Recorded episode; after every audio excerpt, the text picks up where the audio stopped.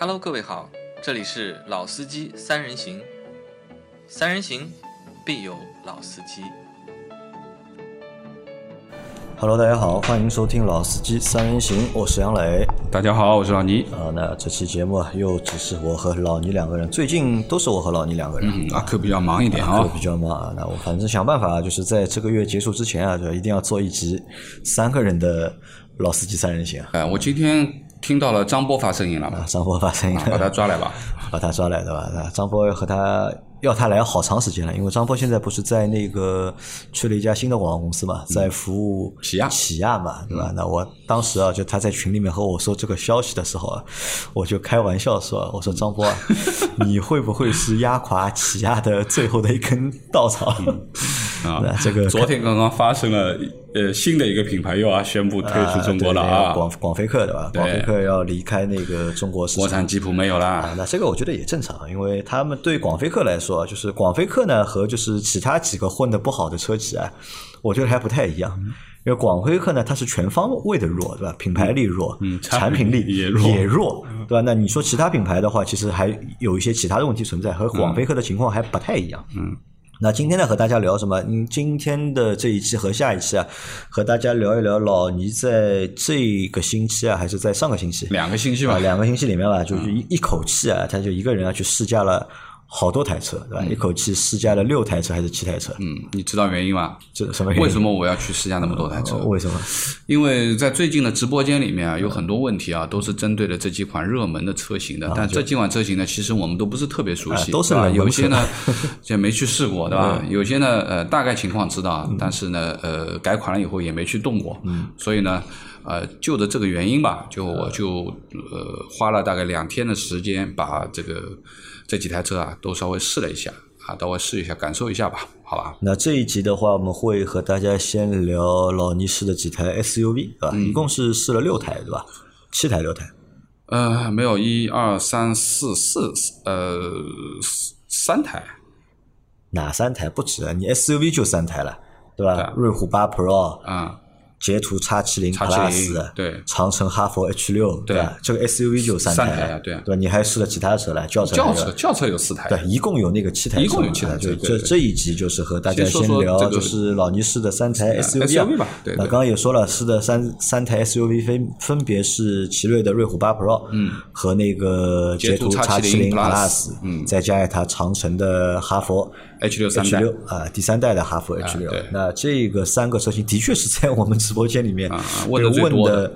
比较多的，而且在最近的几个月里面，瑞虎八 Pro 嗯。被问的一直是比较多的。那我们知道，就是瑞虎八对吧？目目前就是呃奇瑞的这个就是瑞虎八的系列啊，它有三台车，一台叫瑞虎八，嗯，还有一台呢叫瑞虎八 Plus，Plus。还有一个呢瑞虎八 Pro，叫瑞虎八 Pro 啊，对，一共有三个，但这三个车型其实啊还都蛮接近，嗯其实都还蛮接近的。那老倪，你去试，为什么你去试的是 Pro 不是 Plus 呢？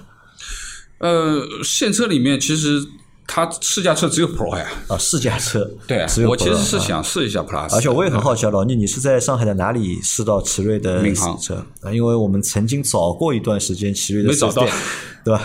没找到，对吧？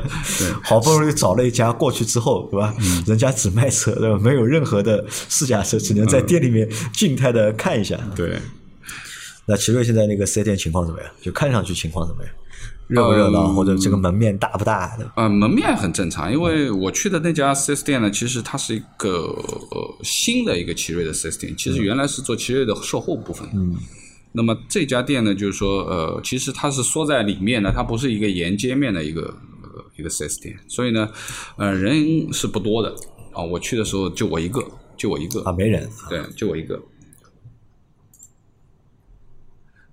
好吧。那么呃，对于奇瑞，其实我当时我们我去这个这个地图搜一下啊，就导航搜一下的话，其实好多店都很远，啊，比如在在金山啊，或者说普陀很远的地方，那实在是。呃，凑巧呢，正好是在离这个新庄相对近一点的地方啊，有一台有一个 4S 店，那么我就特地去跑了一下，跑了一下以后去感受了一下，就总体而言，就车子店还店还是蛮干净的啊，店还是蛮干净的啊，但没什么人啊，没什么人啊，然后呢，对接我的这个小伙子，其实对于车的这个专业性还是很好，就是说产品信息啊，相对比较熟悉，比较熟啊。因为我在跟他聊一些这个车辆的一些具体的东西的时候，其实他还是能跟我聊得起来的，啊啊，我觉得从专业度上讲，我觉得没有任何的问题。那回头，呃，这个小伙伴。这个这个这个销售员也不错，我也加了他微信，回头看看有没有机会啊，把他再抓来跟我们一起聊一聊。啊，那我们看啊，就是奇瑞瑞虎八 Pro 的车啊，它是起售价是十二点六九万到十七点幺九万，对，它有两个动力的版本嘛，一个是一点六 T 的发动机的，还有一个是二点零 T 的发动机，然后配的呢都是他们的七速的。双离合，是是双离合。其实你看这一套动力总成，对吧？这套动力或者这两套动力总成配上这个价格看的话，嗯，那这个价格也比较正常，也不算太贵，嗯，对吧？十二点六九万，你买一点六 T 的入门，对吧？十七点一九可以买二点零 T 四驱的顶配，顶配。哎，那其实你们看，就是 Pro 和 Plus 这两台车，八 Pro 和八 Plus，其实这两台车外观尺寸、内部尺寸。都是一样的，轴距也一样，那没有变化。然后外观呢也相似度也是百分之九十九，无非有一个区别，你有哪些区别？就是 Plus 的话呢，它大多都是五座版本的，但是瑞虎八 Pro 它是有五座和七座的版本。因为我们在直播的过程当中，很多人都来问的问题是什么？是他们想买八 Pro，对吧？想买七座的，问能不能买？嗯，那当时呢，因为我认为是不能买的，因为轴距你看轴距是不行。哎，对吧？因为这个车你你很尴尬，你说它是一个中型 SUV 还是一个紧凑型 SUV？我觉得都蛮难定的。你看它的这个车长多少？车长是四米八不到嘛？四米七几？四七四五，四七四五，对吧？但轴距呢只有二七幺零。嗯，对，对吧？轴距二七幺零的，所以这个车其实说实话都真的不太大。你说它是中型 SUV，那四米七的这个车身，对吧？勉强。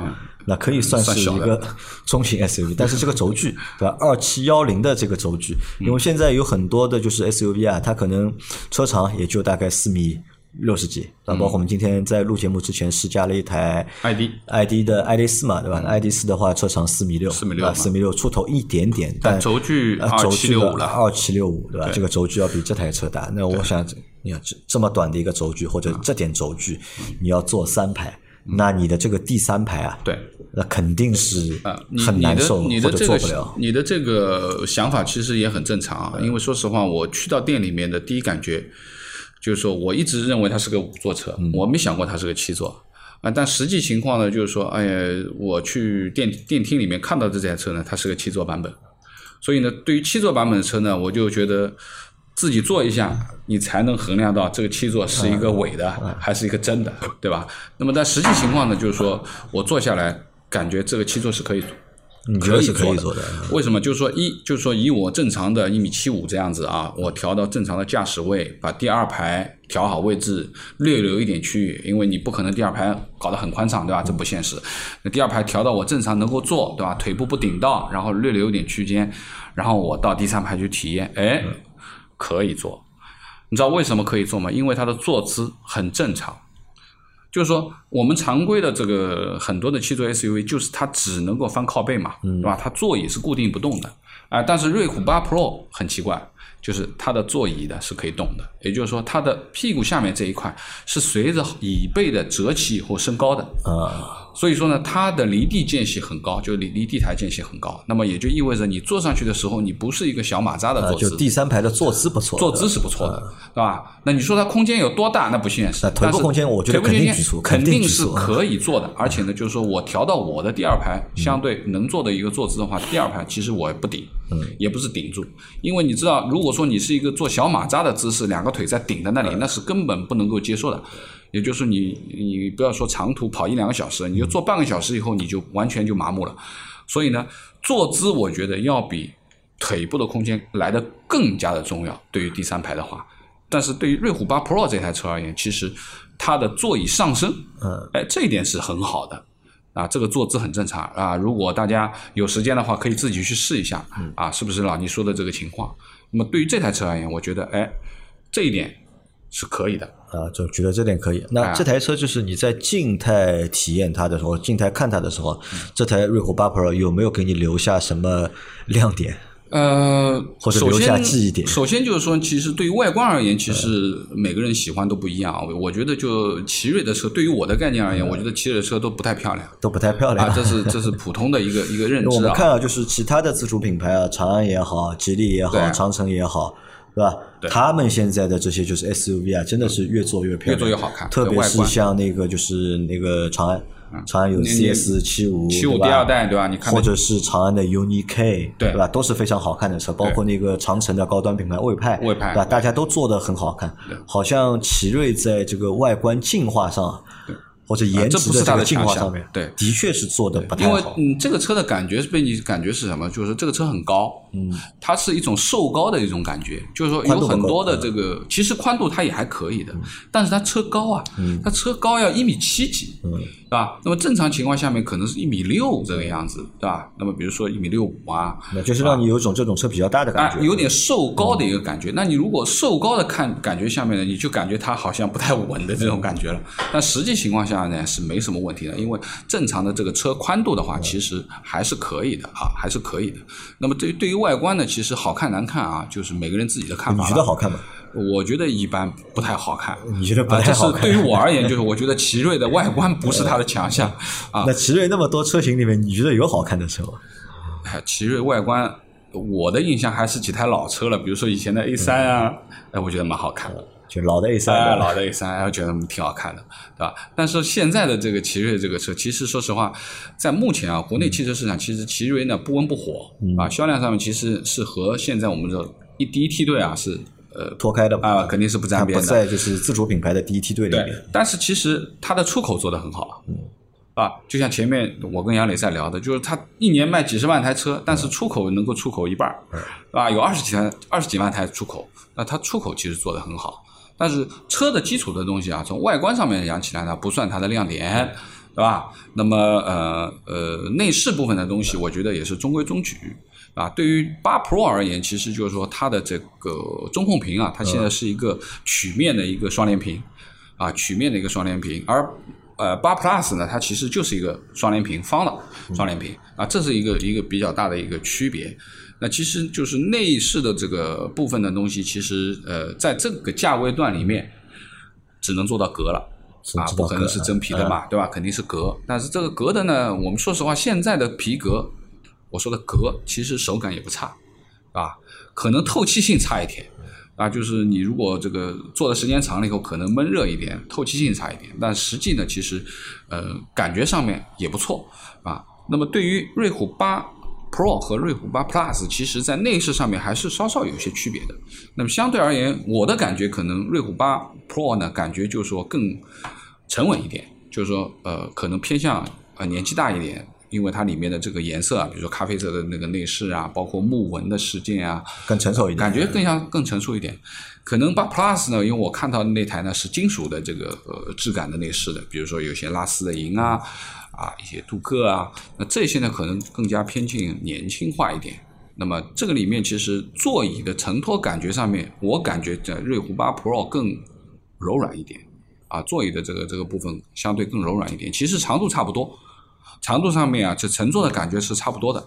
那么值得说的什么呢？就是一台老的，就是瑞虎八，那个座椅我倒留下了很深刻的印象。就同样这三台车在这里面，我一一坐了一下，对比了一下，就是座椅的这个宽度、长度，包括后座。那最主要是后座，后座瑞虎八是最大的。对啊，因为我们当年在车展上看到那个瑞虎八新的瑞虎八的时候，啊就让我们留下了蛮深刻的印象。就是觉得那个就是这个我说宽排大座啊，就是那个瑞虎八那个有种大五座的感觉。对后座的这个呃它的这个海绵，包括它的长度，都完完全全能够符合我们说正常坐姿的一个很舒服的一个一个感觉啊。那这是它的一个啊，我们说从呃内饰上面去看啊，内饰上面去看，那么这个呢就是有些小的细微的区别了啊。那么只能说中规中矩吧。开起来感觉怎么样？你看外观其实不在第一梯队里，嗯，对吧？外啊，颜值不在第啊一，梯队。内饰算中规中矩。那啊内饰应该也也进不了第一梯队，我觉得呃和目前其他的就是自主品牌的 SUV 的内饰比的话，它的内饰还是比较普通的。那开起来感觉怎么样？因为你看很多人都说啊，就是奇瑞的车啊，可能看着不怎么样，对吧？但是它的基础部分，嗯，或者它的发动机啊，或者它的一个驾驶感受啊，或者它的一个底盘的调教啊，做的还是不错的。因为我们平时其实基本上都没怎么开过奇瑞的车，嗯，那你这次试驾给你留下什么印象？对，因为这三台车啊，因为我们在店里面的话，只有八 Pro 是有试驾车嘛，嗯啊，那我就试了一下八 Pro，然后呢，也试的是两点零的版本，不是试的一点六，因为一点六也没有试驾车。那么这三台瑞虎八吧，那么准确的讲，就是说按照按照这个呃销售员的讲法，就是说它的变化在于什么呢？就是避震一个比一个软，啊，变成一个比一个软啊，就是瑞虎八呢最硬，嗯啊，Plus 好一点，Pro 更软。嗯那实际试下来的情况呢，就首先说一下动力层面啊，就动力层面的话，我觉得瑞虎八的这个两点零的这个发动机动力是很强的，啊，提速也很快，也很顺畅，包括变速器的这个聪明程度也行啊，也行啊。那么可以这样讲，就是动力上面，我觉得没有任何的问题。转向的手感上面呢，其实还可以，只能说还可以啊，但是还是有一点点，就是说回正上面还是有一点点。那么，呃，嗯，底盘的质感上面呢，其实我觉得只能算中规中矩。也只能算中，因为我刚刚开第一台这个，因为我试驾，这是我试驾的第一台车，嗯，因为没有比较就没有伤害啊。因为我试第一台车的时候，我觉得它总体还可以啊，特别是在中高速的这个韧性上面啊，在路上过一些呃接缝啊等等，感觉还是不错的，感觉还是不错的。那稍微弱一点的可能是什么呢？就是低速的这个减速带。啊，如果你过减速带的时候，你速度要放得很慢，你稍微快一点点的话，它还是会有弹跳。那这也是我们说的这个低速过减速带的时候，它的这个悬挂的反应这一块还是稍微差了一点。那么这个是对于它而言，就是说刹车什么都还可以，很线性啊，也没有问题。开起来舒服嘛，这台车开起来可以，挺好的。开起来挺好啊，挺好的。那么值得讲的就是它车机部分的东西，其实清晰度很高，而且它有一套三六零的啊，因为他们试的那台车是一个顶配啊，它的三六零清晰度很好，包括就是说它的三 D，它可以切换摄像头，不同的摄像头让你看到的这个角度，后面呀、侧面呀、前面呀，啊，呃清晰度都很好。那我觉得就是车机部分的东西，我觉得是可以的，还没有任何的问题，甚至于说你你都可以开爱奇艺啊，什么东西都都都没问题的啊。就是交互层面，我觉得没有没有太多的问题，对吧？那么呃瑞虎八 Pro 总体而言，我觉得啊、如果让我对它做一个评价的话，其实它算一个中规中矩的一个。呃我觉得这个车瑞虎八 Pro 只能算是一台可买的车啊，但是你说真的让我们去推荐这个车的话，也很难。比如说，那如果我们拿瑞虎八 Pro 啊去和吉利的星越 Air，嗯对吧？或者是长安的 CS 七五，75或者是七五那个长安的 UNI K，嗯，对吧？或者是那个长城的哈佛的 H 六哈佛 H6 对吧？去做比较的话，其实它是居中的对吧？八 Pro 对吧？它的优点啊，嗯好像看不太到。呃，我觉得就是说动力是它的一个亮点，动力因为是它的亮点这台车呃马力层面上面啊，因为呃销售一直在跟我说，我们奇瑞的车马力是不虚的，嗯啊怎么样怎么样怎么样？那的确呢，马力是可以的。啊，因为相对而言，其实马力比较虚的，其实长安的车是相对比较虚一点，因为我们自己开过，我们知道，就是说它的那套这个叫蓝鲸吧蓝鲸啊啊，那蓝鲸动力啊，就是说其实我相信网上也有很多的测评，大家可以去看一下，就相对而言稍微稍微差一点。但实际我们日常在使用当中，你说差能差到哪里去呢？但那个车有人常用你觉得是买到底应该买二点零还是买一点六的？你让我，我肯定会选你就会选二点零。二点零的，啊？对吧？但是如果你要让我选，呃呃，比如说价格便宜的话，我反而会选瑞虎七，瑞虎七。吧，啊，不要选瑞虎七了啊，因为销售明确的讲，就是瑞虎七和瑞虎七 Plus 差了一点点，但是从配置层面上面，Plus 要高很多啊，就是在十万块钱价位的话，瑞虎七 Plus 是可选的对的，其实目前我们看啊，就在紧凑型的这个 SUV 里面啊，就是特别是自主品牌紧凑型 SUV 里面，那瑞虎七其实它是有一点优势的。它优势在哪里呢？配置比较足，对二呢是价格比较低，对反而我们反观其他几个品牌的就是紧凑型 SUV 啊，其实卖的都不便宜的对对对吧？它他们和瑞虎七之间啊都能够有个就是一万到两万之间的这个差价，对，然后呢，最主要是什么？就是说，大部分的这个这个，现在我在问他嘛，就问销售大概什么型号卖的比较好，哪一款，对吧？那么一般来说呢，大部分的用户都会买到浩瀚版。浩瀚，嗯，哎，就说为什么会买到浩瀚版呢？因为浩瀚版有一个女王选装包啊，两千八百块钱的一个选装包啊，这个选装包是比较超值的。第一个，你可以选一个女王座椅；第二个呢，可以选一个座椅通风。那你原车带个座椅通风是不一样的啊，那这个是它的一个。那么当然就是说标主流标配的，其实八和八呃八 Plus 和八 Pro 最大的区别就是 Pro 会还会带一个苔藓嘛，还会多一个抬头显示啊，而且呢整体呃八的这个舒适性啊悬架的调教会更更软一点，对吧？就是八 Pro 会更软一点啊。那么这个其实，呃，主流的这些东西其实都有，包括它现在也配了前排的隔音玻璃啊，双层夹胶玻璃嘛。那么说实话呢，都不差啊，就堆料层面上面其实也不弱。但是呢，就是没有看到它太多的这个能够吸吸引眼球的这个。可能就是什么？这个主要的原因还是这整产品的整体啊，不管是外观还是内饰，或者这个产品，你找不到这个产品它的一个调性到底是什么？对，就是你你没有一下子特别亮眼的东西。比如说，你说我们之前去试 GS 八，奥迪大，空间大，嗯，内饰呢，感觉已经接到了一个呃，我们说的氛围上面已经达到了，而且呢，车头也很霸气。是吧？外观、内饰、空间，这是它的亮点。当然，动力也 OK，而且还搭了一个，比如说带一个混动，对吧？那么这些都是有记忆点的。但是你对于瑞虎八 Plus 而言，如果让我有记忆点的，可能就是七座的那个反差。就原本我认为它七座不能做的，或者说杨磊认为它不能做的，但实际情况下这是一个能做的七座啊，这个倒是一个，也是可能变成它这个这款产品我们看上去的最大的一个。对，一个就是你说它是一个十二十十五万左右吧，对吧？就是说你当然不会选入门啊，就是说十五万左右的这样一台车，七座，而且是能坐的七座啊，我觉得。是可选的，但你我们再想一个问题啊，你看瑞虎八 Pro 这个车，应该目前算是奇瑞那么多车型里面的一个旗舰车型了，对，所以它奇瑞的一个上限了，对吧？但是看看这个车啊，就是如果这个产这台这款产品就是这个品牌的上限的话，稍低了点啊，那我觉得这个品牌啊，可能真的要就是打一个问号了，对吧？它后面的路到底应该怎么走，或者它到底应该往哪个方向去发展？对吧？这个可能就是我觉得对奇瑞来说不是一件好事情。包括就是在老倪试驾完这台车之后，也去试驾了奇瑞的另外的一个品牌捷途，捷途对吧？那捷途算是奇瑞的一个低端的品牌，或者是就是入门的一个品牌。因为目前奇瑞的话有三个品牌同时在卖嘛，奇瑞、捷途，还有一个星途。那星途呢是他们的一个高端的品牌，而且奇瑞也是一个就是玩品牌多品牌战略，嗯，玩的比较早的一个集团，嗯。但是结果呢，都不是太好，都没玩出来，反而是捷途这个品牌，就捷途当年刚上的时候啊，这个品牌也很很有意思啊。截图一出来之后啊，捷途的那个销量啊，嗯，产品销量比它的主品牌奇瑞还要好啊，便宜，便宜对吧？对，那你去看那个捷途叉七，你觉得怎么样？我觉得不行。哎，他那个截图的话，他是也在那个就是奇瑞门店里面，还是单独有门店？呃，单独的一个独立的门店，单独的对门店。因为是这样子啊，就是为什么我觉得叉七零不行啊？首先而言，就是说，呃，其实外观我们就不多说了，嗯，但内饰层面的话，其实呢，内饰它蛮有特点的啊。我们因为我看到一台内饰是红色内饰的，因为它什么呢？它的这个座椅调节是在门板上的，嗯，像像奔驰一样的。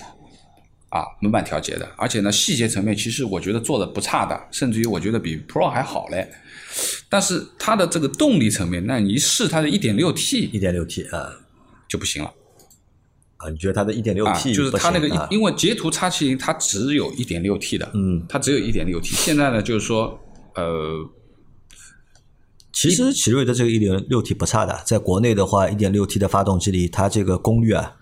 算比较大的，呃，但是那个车有明显的顿挫，啊，有明显顿挫啊，有明显的顿挫，这个就是，而且呢，就是说拖拖这样大的一台车啊，就是说它的一点六 T 一百九十七的这马力啊，四米七四七四九这个尺寸是 Pro 一样的尺寸，我觉得有点吃力，啊，有点吃力，发动机声音会响一点。而且呢，它是有一些顿挫，但前面说的 2.0T 它的 C CVT 啊，那个那个双离合，其实就相对就好很多，就匹配层面相对就好很多。看一下奇瑞的这个捷途的 x 七零 Plus 啊，它是七点七万到十四万啊，它顶配也不便宜，也要十四万了。对，现在而且呢7.7万，现在现在这个捷途最新的这个呃版本是二二款的，都变成一点五 T 了一点五 T 啊，全部匹配 CVT 去了。一点五 T 配 CVT，然后还有一个七座版。嗯，那说回这个七座版，我也做了，因为在现场它那个车是个七座版，嗯，那个七座一看就不能坐的，不能做了。啊，一看就不能坐哎，你看同样的轴距对吧？哎你看瑞虎八 Pro 也是这点轴距，为什么它能做，这台车就不能做了呢？哎，为什么？因为它那个座椅就是完全不能坐的，是低的一个座椅，就是说基本上就是很薄的，就是你手一比划就这么点，也就是说你完全坐进去，我也试坐了一下，钻进去试坐了一下，那就是一个马扎，那肯定是不能坐的。嗯，那相对而言，八 Pro 高度、坐姿，嗯，决定它是能坐的一台车。啊，轴距层面其实两辆车都一样的，都是四七、四米七、四七四五这样子，但是哎，同样你看，就这么点差距。就这点差距啊。。那么然后呢，我觉得就是说，因为一点五 T 也没试啊，试的是老的品质怎么样？行驶品质和八 Pro 有区别吗？啊，也不一样因为。不好，因为我认为，啊，怎么说呢，就是和八 Pro 不能比和八 Pro 不能啊，比。对，因为悬挂硬，而且呢，刚刚刚有一些零碎的响声，嗯啊，包括那台车其实不是一台相对新的这个试驾车，也有可能是这个车的原因，因为车子比较老了一点了，啊，动力呢也差，啊，变速箱呢有点顿挫，然后呢异响也比较多，然后呢底盘又偏硬，所以呢捷途它麒麟这个我试完了以后，我基本上我觉得这个车就不可选不可选啊，我觉得是不可选的啊。那那么其实啊，就是如果大家在看捷途这个品牌的时候啊，那我倒更推荐大家去看一个什么？看一个长安的欧尚。啊，那长安欧尚其实也是长安的一个低端的啊一个品牌，本来就是都是做那种小面包车的，但是现在呢，哎发育了，啊。都学这个长安了，对吧？长安的就是好多好的那些设计啊，就下放了，下放到了就是长安的欧尚身上。我们的苏大密啊，嗯。就买了一台那个长安的欧尚啊他买了个长安欧尚，我上次还开了一下，那包括老秦也坐了一下，嗯他也买了一个就是七座的 SUV，嗯，一点五 T 的，嗯，呃，就短暂的就是试驾，就是体验，觉得还不错，对吧？嗯配置也蛮也蛮高的，也便宜啊。大概他那个车落地的话，乱七八糟加在一起，也就十二万差出头一点啊，性价比还是蛮高的啊啊，外观也蛮能坐吗好看的。那个七座能坐。啊，真的能坐，可以他那个当然那天坐七座的话是苏大米他特意一个人对吧，坐在就是第三排，嗯啊，可能就是因为他人也不高嘛，那坐自己第三排还 OK 啊，嗯但是我们自己没有体验过啊，那这个是捷途的叉七零的，基本上这个车是体验不好的，嗯对对吧？就不推荐大家买了，嗯。那么现在目前同样的价位，你十万左右啊，对吧？其实能够选的其他品牌，你的也都选得到，对吧？就没必要去看捷途的叉七零了。对。好，然后再说一个你试的另外的一个品牌啊，啊，就是销冠销冠，销冠哈佛的 H 六啊，哈佛的 H 六，哈佛 H 六，反正这个车我觉得是这样的，这样我说说 F H 六啊，因为 F H 六最早的那个我是开过的，啊那简直是没法开的一个东西，没法开，你觉得是没法开？我认为是没法开的一个东西。一代对吧？呃你开的是一代，最你觉得是没法开？啊最早的那个，那我觉得那个肯定是不行的哈。那么对于哈弗 H 六现在第三代而言，因为它现在换了这个平台了嘛，嗯对吧？现在这个叫柠柠檬对吧啊，柠檬平台。那么这次试驾就是说，如果说自主品牌的这三台车的话，嗯如果说你论底盘质感，这台车是最好的啊。那么当然就是说，因为我们之前也试过魏派的几台车，对吧？然后包括摩卡、拿铁啊，对吧？因为魏派的感觉就是底盘厚重，对，啊，哈佛 H 六第三代其实你因为你怎么去感觉这个底盘厚重？就是你车子拿到手上车起步出门的时候，一般出门都是一个斜坡啊，到路边上四 S 店出去，对不对？总会要稍微晃一下啊，很慢速的。你这个时候你上手的时候，你就能一下子感觉到这个车稍微底盘重不重？嗯，感觉啊，你跑起来，你出去第一个拐弯上路加上油，你就能感觉得到。那么我认为就是说，从底盘上面讲起来，这三台车肯定哈弗 H 六这个底盘是最好的，底盘的质感、韧性，对吧？是比较，而且有厚重感啊。那么其实外观层面也不多说了，就中规中矩。其实哈弗 H 六这个外观其实也是中规中矩的一个外观啊，我觉得蛮好看的。因为哈弗有个特点啊，或者 H 六有个特点啊，就是变种太怪，就它的车变种特别多，对吧？就同一个 H 六，对吧？以前最早二代的时候搞什么红标的、蓝蓝标的，对吧？红标里面搞个三四个车型，蓝标里面搞三四个车型，就其实就一台 H 六，但是它可以衍生出啊，就是大概将近十多个车型出来，包括还出过后面还出过那个 F 系列。嗯，对吧？那 F 系列的话，我们去看的时候也看不出，对吧？这个 F 系列和 H 六到底有什么区别？其实就是它用同样的底盘、同样的动力总成，只是在外观的壳子上面和内饰上面去做了一些就是不同的变化区分。对，那直播间的话，有人就问嘛，就是 H 六能不能买啊？因为但是我们要这么看这个问题啊，你看，在两年前的话，在两年前或者三年前啊，就是大多数的我们老百姓啊，就购买自主品牌的 SUV 啊，很多人首选可能就是 H 六。对，长的哈弗的 H 六，因为它的那个价格区间拉的也很大，对吧？从十万可以卖到十六万，就是你十万也能买，十一万也能买，十二万也能买，有不同的配置或者有不同的车型啊，适合你的这个预算。那以前就是我们买 SUV，可能就是大多数的就是消费者就买自主品牌，对吧？你可能会把。H 六放在首选，对吧？但是这两年，特别是今年开始，其实问 H 六的人啊，反而我觉得就不多了，不多，对吧？没有问那个长安的多，也没有问那个吉利的多，因为现在长安发力啊，长安发力，对啊，长安，你想最近这一段时间我们在做这个每个月的销量的时候，其实基本上长安都是排在非常前，当然 H 六一直在啊，安 H 六一直在，是吧？然后你不太看得到奇瑞，啊，不太看到奇瑞。那么怎么样讲呢？就是说，对于哈弗 H 六而言，其实你开过那，因为这是我最近的开一次开哈弗 H 六，我觉得它为什么是销冠还是有道理，有道理的，对吧？还是有道理。因为哈弗 H 六是一台可以闭着眼睛买的车啊，对。因为这台车就是我们看几个点说，品牌不差，对吧？就是自主品牌里面哈弗，我觉得是可以排在前面的。然后这个车空间其实也不小的，对，四米六的这个车身就足够。家用了，就家用足足足够没问题，然后包括那个发动机，对吧？它现在是有，它有二点零 T 的和一点五 T 的，对吧？两个版本。两个版本。就以前买的话，大多都会推荐买一点五 T 的嘛。对。我到现到现在，我还是推荐大家买一点五 T 的啊。便宜啊！啊，便宜，对吧？不到还有什么呢？就是这个车，大家想一下，这个车的就是产品的稳定性啊，或者质量、做工的质量，应该是有保证的。呃，我觉得就是说，一年要造大几十万台。对，从内饰的角度上讲，就是说，我们我今天试了这几台车而言，其实说实话，在内饰层面，我们都觉得没问题。嗯，就这三台车，不管行驶品质上面有差别，但是从内饰层面，我觉得在这个价位里面，嗯，我觉得他们都是合格的，啊，而且有些还有亮点。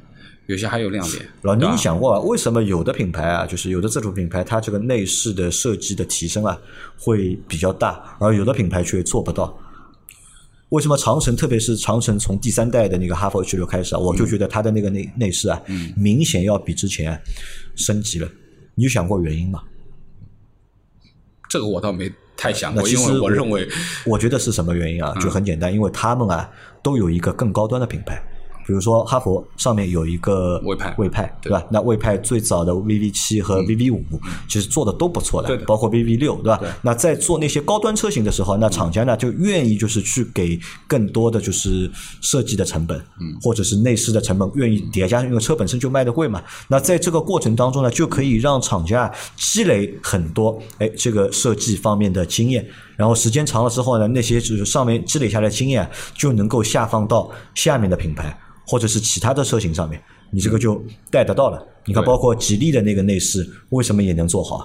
因为有领克，对对吧？因为有了领克的那套经验之后啊，那你再去做吉利下面的车，那做的也 OK。那长城啊，长安的话也简单，因为长安的话它是什么呢？长安是因为找了非常多的国外的设计师。找了很多国外的年轻的设计师，而不是就找那种就是年纪很大的，就常常找长安的车都比较犀利一点啊，对的，哎也 OK，对吧？那反观对吧？那么我们说前面说到的这个 奇瑞，对吧？那奇瑞可能就是没有这方面的成功的这个经验，所以在就是奇瑞本身这个品牌的设计层面，它也做的不太好，做不高哎。但是长城的话说回来，长城当时槽点其实也蛮多的，长城的话就是油耗。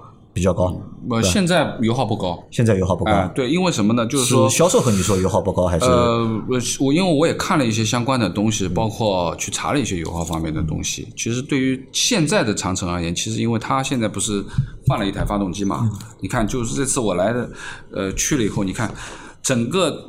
店里面给我最后一本 catalog 的就是哈弗 H 六，这本 catalog 造价很贵啊，这本东西。估计印印都要五六块钱了啊，不知道啊，这个这个很厚的一本，而且做的很精致啊。因为说实话，H 六你看这第一页打开我就看到一二三四五六七八有八台车啊，这个太厉害了啊，都是哎年度车型桂冠，年度车型桂冠，对吧？因为它基本上每年都是销冠嘛，对。那么其实对于就是说，它这次换了柠檬平台以后，其实它的发动机也做了一些变化，包括因为在店里面，其实我还看到另外一台我觉得哎好看的车，其实什么呢？是哈弗大狗。大狗啊，大狗是比较有个性啊。对，就是大狗的这台车啊，说实话，哎，我倒看了很久，就我试完 H 六以后回来，然后跟销售在聊，然后呢就看了一下这个。因为他们两个动力是一样的，都是新的，他们的底盘、他们的发动机都是一样的，都是一套。因为我还问他，我说我有没有大狗试一下啊？他说不用试了，这两个是一样的东西，就动力啊什么一样的。那么而且呢，就是说它这个两点零 T 的这个现在这一套两点零 T 的东西，它是米勒循环的，嗯啊，而且呢，就是说它的这个呃怎么讲呢？就是说它整体的呃。电气化也做得很好，包括电子水泵啊，然后包括集成的这个缸盖啊，那么这一块的东西其实是它的一个亮点。就我们现在也不能老是揪住人家老的小辫子说，哎呀，哈佛油耗高啊，怎么样怎么样？其实它现在改了以后，反正这台两点零 T，你看。一百五十五千瓦，其实功率不大，功率不大啊，它只能算一个中功率。我觉得这个也是什么，也是哈佛可能刻意的吧，就或者长城刻意的在调这个功率以后来应对对的对，在调这个发动二点零 T 发动机功率的时候，特别的就把它调到相对低一点，功率低一点，来降低它的一个油耗。油耗对吧？因为所以说呢，这台车的油耗。